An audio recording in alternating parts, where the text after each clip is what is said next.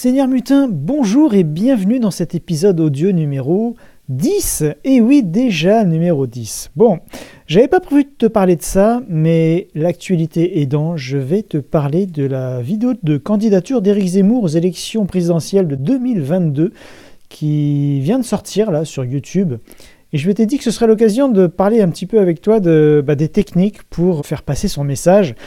Alors bon, je vais pas te faire une analyse politique, hein, c'est pas du tout l'idée de la chaîne. Je vais plutôt faire une petite analyse technique, euh, une analyse même un, tout petit début d'analyse par rapport à ce qu'on pourrait appeler le copywriting, c'est-à-dire euh, la manière de de transmettre son message est-ce que cette vidéo, c'est plutôt un coup de génie ou est-ce que c'est plutôt de l'amateurisme? Bah, C'est la réponse, enfin plutôt la question à laquelle on va tenter de répondre dans cette audio. Donc tu le sais, faire des vidéos, c'est une des très très bonnes manières de se faire remarquer, euh, de créer du contenu qui puisse impacter le plus rapidement possible son auditoire, mais encore faut-il avoir... Euh, un moyen, euh, du moins un discours et une approche qui permettent de se démarquer des autres. Parce que si on fait euh, comme tout le monde, eh bien, on risque de rester un petit peu caché euh, au fin fond des, des, réponses de requêtes et de rester donc totalement dans l'obscurité. Et c'est en, cela les, personnalités politiques, les personnalités connues, mais peut-être encore plus les personnalités politiques ont des choses à nous apprendre. Parce que on peut voir des comportements différents en fonction des gens qui sont déjà bien installés, qui sont déjà soit déjà présidents ou au gouvernement, et ceux qui sont les outsiders, qui ne sont pas encore euh, en place, mais qui et qui n'ont rien à perdre d'une certaine manière dans ce domaine-là, et qui donc doivent tenter le tout pour le tout pour faire parler d'eux. Et en cela, on peut dire qu'Éric Zemmour est assez fort puisque euh, on ne parle que de lui depuis euh, plusieurs mois déjà. Euh, avant même qu'il se soit déclaré comme candidat à la présidentielle, on ne parlait que de lui. Donc ça a fait couler beaucoup d'encre. Ça, il y a déjà beaucoup d'heures de, télévision avec où on ne parle que de lui. Quand on voit certaines émissions où, qui font des petits montages, on voit que quelle que soit la chaîne, le nom Eric Zemmour ressort en permanence. Et tu vois, même moi, je me mets à en parler. Mais bon, promis, je parlais pas de lui tout le temps, mais c'est vrai que c'est un exemple intéressant. Et donc, il y, a des, il y a des leçons à en tirer. Donc, parce que moi, quand j'ai vu euh, les premiers extraits, du moins c'était même à la radio, j'ai entendu les premiers extraits de, donc de sa vidéo de candidature. Et la première réflexion que je me suis faite quand j'ai entendu ça, c'était que, alors il y avait un choix de musique classique, une symphonie de Beethoven, si je ne m'abuse, et la musique était beaucoup trop forte par rapport à, sa voix. Et je me suis dit, attends, mais c'est une erreur de débutant. Qu'est-ce que, comment ça se fait Comment c'est possible Est-ce que c'est des amateurs qui lui ont fait sa vidéo comment comment ils ont pu laisser passer ça? La musique est beaucoup trop forte. Après, il y a eu une autre polémique, et à mon avis, on n'a pas fini d'en entendre parler aussi, c'est qu'il a utilisé beaucoup d'images extraites de films, des images de personnalités plus ou moins connues, et, une grande partie de ces images sont protégées par des droits d'auteur. Et il se trouve qu'en France, on est un des pays justement où euh, ce genre de droits sont particulièrement protégés. Et derrière tout ça, il risque d'y avoir euh, des amendes et des, des grosses sommes d'argent à payer après coup pour, euh, bah, pour compenser le fait qu'ils ont utilisé toutes ces images sans demander d'autorisation. Là encore, est-ce que c'est une grosse erreur de sa part ou est-ce que c'est un coup de génie? Eh bien, oh, elle se met à ronronner, c'est mignon, tu ronronnes? Oui, mais attends, chut, pas les griffes sur le micro, excuse-moi, hein, elle, a, tapé le micro avec sa patte. Non, non, non, non, non, pas de griffes. Donc tu vois, la chatte ronronne, c'est que peut-être c'est un coup de génie, je ne sais pas, j'hésite encore, et est-ce que j'aurai la réponse, je ne sais pas, mais en tout cas, la vidéo, elle vaut ce qu'elle vaut. Il y a un décor, on voit bien qu'il y a tout un tas de symboles. Ça peut être intéressant, effectivement, de faire apparaître certains symboles dans le cadre d'une image pour euh, bah, voilà parce que ça fait partie du message finalement quand on travaille un petit peu son contenu le décor également peut vouloir dire quelque chose alors lui, dans, sa, vidéo, il a effectivement le bureau avec le micro un peu à l'ancienne façon euh, Général de Gaulle, la grande bibliothèque derrière pour symboliser euh, la connaissance, la culture française, euh, et puis bon bah la musique classique également. Ça voilà, ça met tout de suite en place le personnage. Bon, on le connaît, hein, on sait déjà qu'effectivement il est cultivé, et puis ça va tout à fait dans son discours de revenir un petit peu à l'essence de ce qu'est la France, des, grands personnages qui ont marqué son histoire, etc. Là encore, je ne vais, pas, aller plus loin dans l'interprétation politique, c'est juste une petite interprétation du contenu de la vidéo. À beaucoup de moments, lorsqu'il parle de certains aspects de, l'évolution de notre société, c'est illustré par des images, ces fameuses images qui en grande partie sont protégées. Mais quelque part, c'est très marquant, ça va impacter fortement sa cible, tous les gens qui boivent son discours et qui sont d'accord avec lui. Et je pense que dans sa tête, il s'est dit, peu importe les conséquences derrière, le plus important, c'est le message, c'est de faire passer le message, que ce soit fort, que ça implique les gens et que ça polarise. Et voilà un terme très important. Il polarise son audience. Qu'est-ce que ça veut dire? Ça veut dire que soit les gens vont l'adorer, soit les gens vont le détester. Et ça, c'est la clé, et c'est une clé qu'il faut que tu retiennes si tu veux toi-même créer du contenu et te démarquer des autres. Il faut également que tu aies un contenu polarisant, un caractère polarisant. Parce que si tu n'arrives pas à remuer les foules avec un contenu un petit peu émotionnel qui, fasse bouger et, qui, voilà, qui se démarque, eh bien tu risques de rester dans l'ombre. Et lui, on dirait qu'il euh, fait vraiment appel au fur et à mesure à tous les types de contenus possibles, la manière de s'exprimer, les thématiques abordées, tout ça pour être polarisant. Et voilà une des tactiques qu'il faut utiliser lorsqu'on est un outsider, qu'on n'est pas euh, connu, encore, enfin, si, qu'on n'est pas connu, si, il est déjà connu, mais du moins là, il essaye de s'installer dans un nouveau domaine, on va dire, qui est la politique, devenir acteur de politique. Et dans ce domaine-là, bah, c'est un débutant, hein, c'est un, petit nouveau. Et justement, dans ce cas-là, il n'a rien à perdre, encore une fois, et il est obligé d'être polarisant pour avancer. Donc, il est obligé de passionner une partie de la population, de, que les gens deviennent absolument fans inconditionnels de son discours, de lui, de, ce qu'il a envie de transmettre comme idée et, son programme. Et peu importe si derrière, euh, des gens vont le détester. C'est obligé. C'est-à-dire que c'est la condition pour pouvoir faire en sorte qu'il y ait des gens qui t'adorent, il faut qui est de l'autre côté des gens qui te détestent. C'est normal, c'est un petit peu l'équilibre de la force. Et donc, pour polariser un maximum les gens, pour euh, polariser son discours, pour appuyer ce qu'il est en train de dire, eh bien, peu importe, enfin, à mon avis, c'est ce qu'il a dû se dire, peu importe si derrière il y a des droits, des machins à payer, tout ça, euh, il faut euh, appuyer au maximum. Et quoi de mieux que les images pour appuyer ça? Pour appuyer son discours, eh bien, euh, pas grand-chose. Hein. on le sait, l'impact des images. On dit souvent une image vaut mille mots. Ben voilà, là, il a, il a abreuvé son, sa vidéo d'une dizaine de minutes de plein plein d'extraits de plein de choses. Euh, et, quand il a été interviewé à TF1 suite à la diffusion de cette vidéo, quand on a le journaliste a abordé le sujet en lui demandant mais euh, vous savez que toutes ces vidéos là, il y a des droits, tout ça, comment ça se passe? Et lui il a dit ça me regarde pas, ça c'est mon équipe qui s'en occupe, moi je, moi je ne sais pas, euh, c'est voilà, c'est pas mon problème. Et il a raison, c'est pas son problème. Son problème lui, c'est de polariser les gens, de faire en sorte qu'il y ait des gens qui l'adorent, peu importe s'il y en a qui vont le détester derrière, mais de toute façon, c'est le jeu, c'est le voilà, ce sont les règles du jeu, c'est comme ça, il le sait, et à la rigueur, il s'en fout. Et je dirais même plus loin, tant mieux pour lui s'il y a des gens qui le détestent, parce que s'il voit qu'il y a des gens qui le détestent, eh bien ça veut dire qu'en face, il y en a qui l'adorent.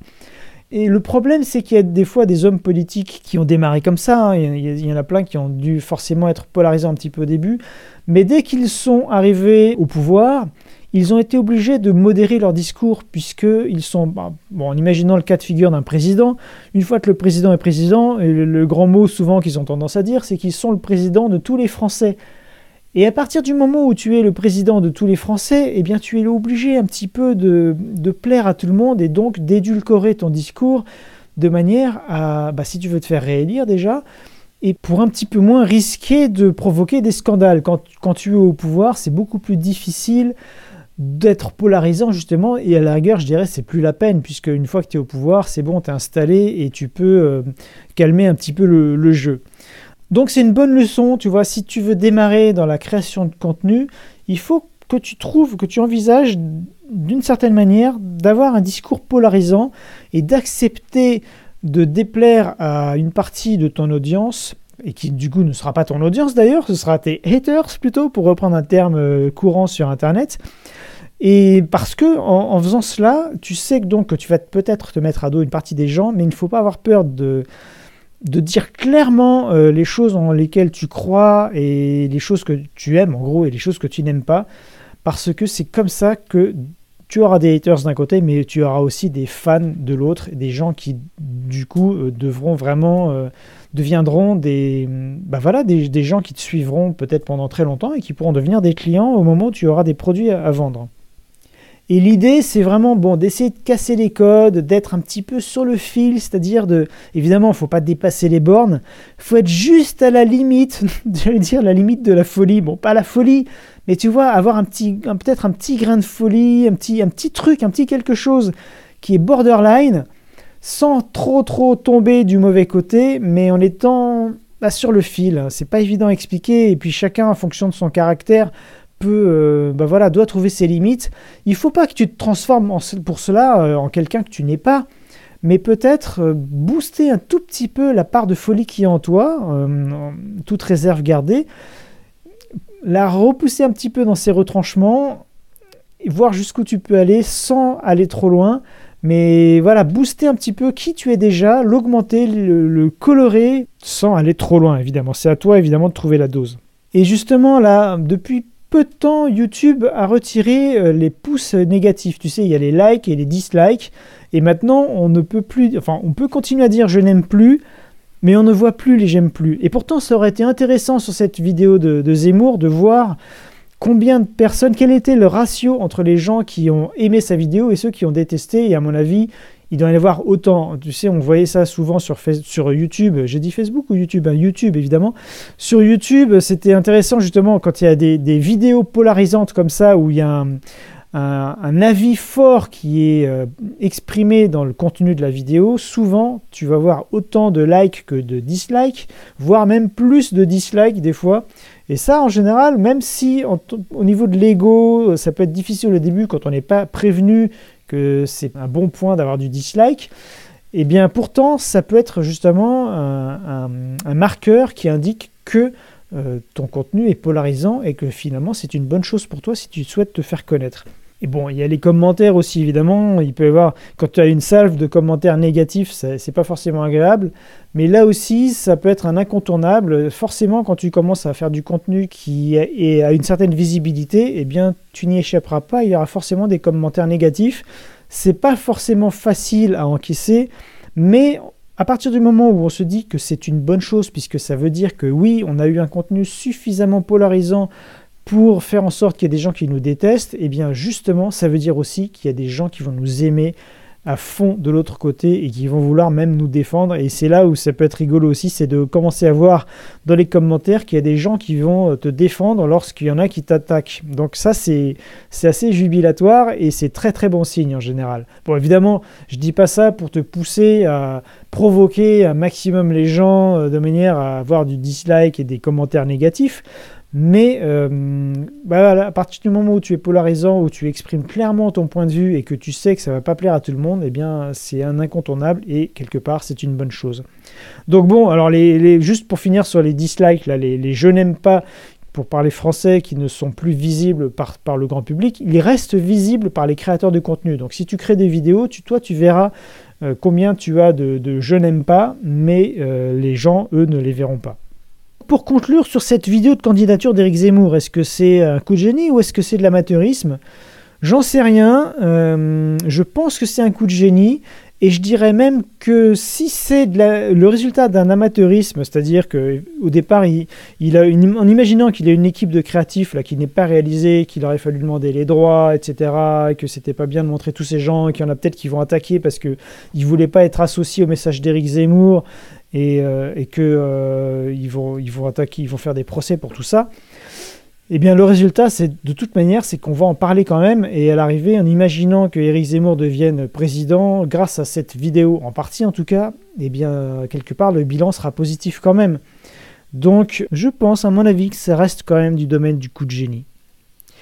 Voilà, je te remercie de m'avoir écouté dans cette vidéo. Euh, tu peux aller sur seigneurmutin.com, je mettrai le lien dans la description de cette vidéo si tu veux, euh, pour accéder à, une formation gratuite qui va te permettre de définir ta thématique idéale. Si toi aussi tu as envie de te mettre à la création de contenu, mais que tu, n'oses pas démarrer, ou que tu as encore des, doutes, des hésitations, que tu te dis que, que ce que tu as raconté, ça n'intéresserait personne, détrompe-toi. Il y en a pour tous les goûts, il y en a pour tout le monde. Il y a forcément des gens qui seraient intéressés par les choses que tu as à partager Quoi qu'il en soit, si tu te poses des questions, c'est gratuit de devenir membre sur Seigneur Mutin pour pouvoir accéder à cette formation qui elle-même est gratuite également. Donc euh, bah voilà, ça vaut le coup d'aller voir. C'est une formation, bon, il faut s'y impliquer un minimum puisqu'elle dure deux heures et demie, euh, le temps de te permettre de définir exactement la thématique qu'il te faut dans laquelle tu vas pouvoir t'exprimer. Si c'est quelque chose qui t'intéresse, bah, va faire un tour.